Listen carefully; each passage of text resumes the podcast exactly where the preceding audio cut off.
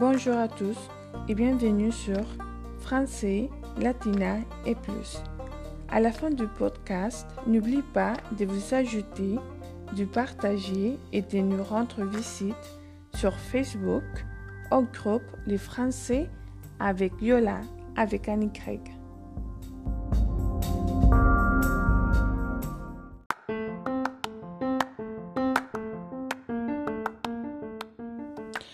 Aujourd'hui, nous continuons à lire la page 136, chapitre 10 du livre Amour d'Élise et bénéfices d'Élise Birsky. C'est bon pour Bonnie. Elle continue à vouloir s'occuper des autres. Mais là, cela me paraît un peu plus justifié. Dis-moi, Irène, à quoi jouez-vous, ami chez toi? Amish, Marjorie referma son livre, le posa sur la table et se retourna pour regarder Irène.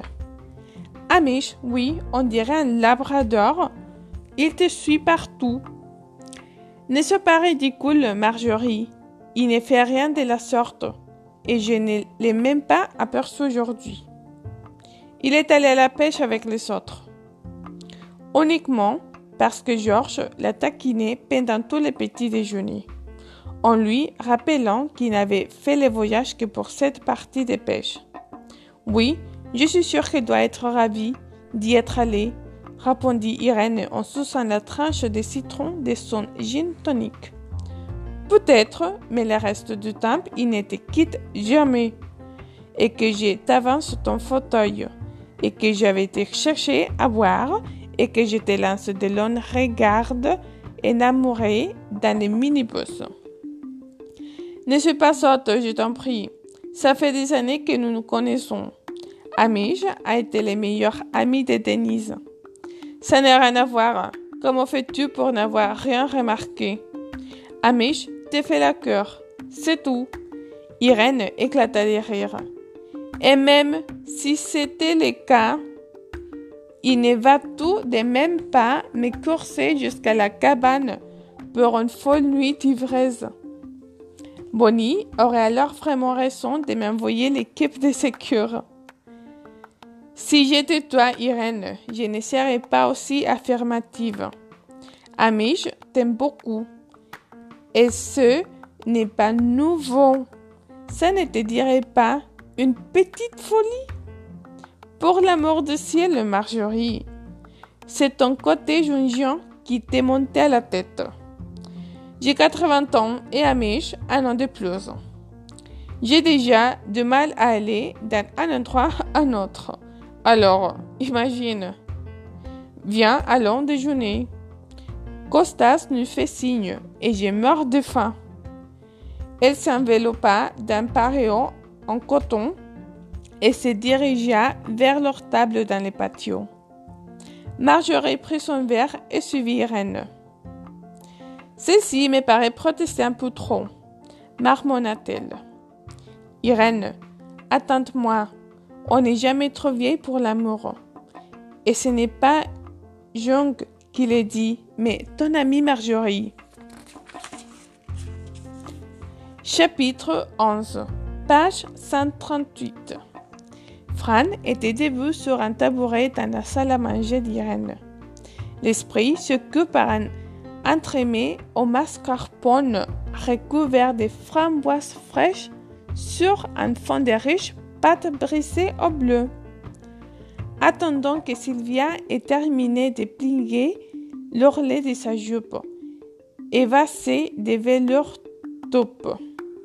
Fran, tiens-toi droite, s'il te plaît lui dit-elle, la bouche remplie d'épingles. Tu penches d'un côté. Désolé, répondit Fran, en se redressant tout en jetant un regard des convoitises et la coupe des pistaches des abricots secs que Bonnie avait placés hors de sa portée.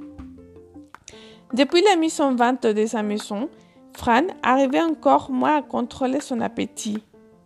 L'angoisse et l'excitation avaient leur part de la responsabilité, mais le travail également, association toujours fatale.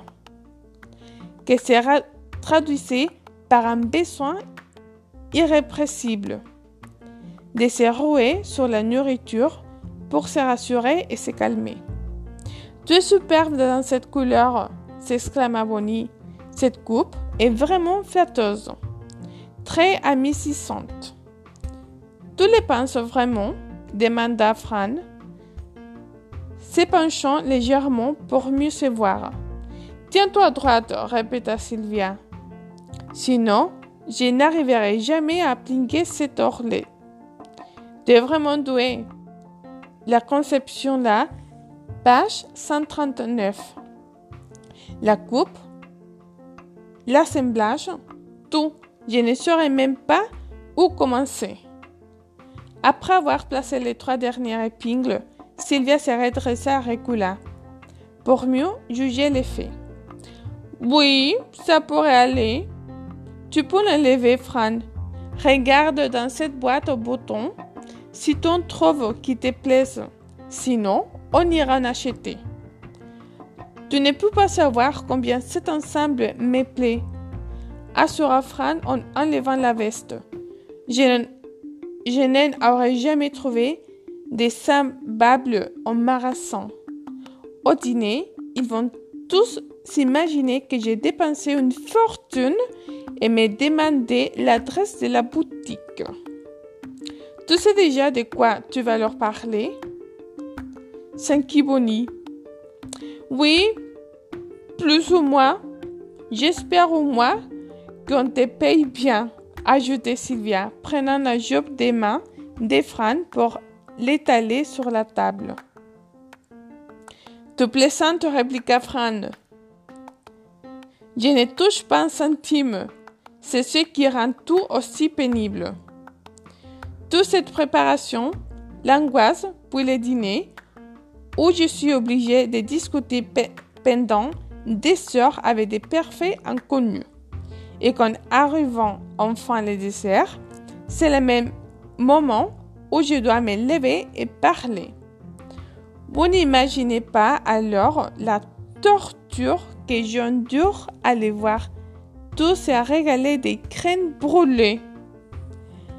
Et c'est tout pour aujourd'hui. On continue demain par la suite.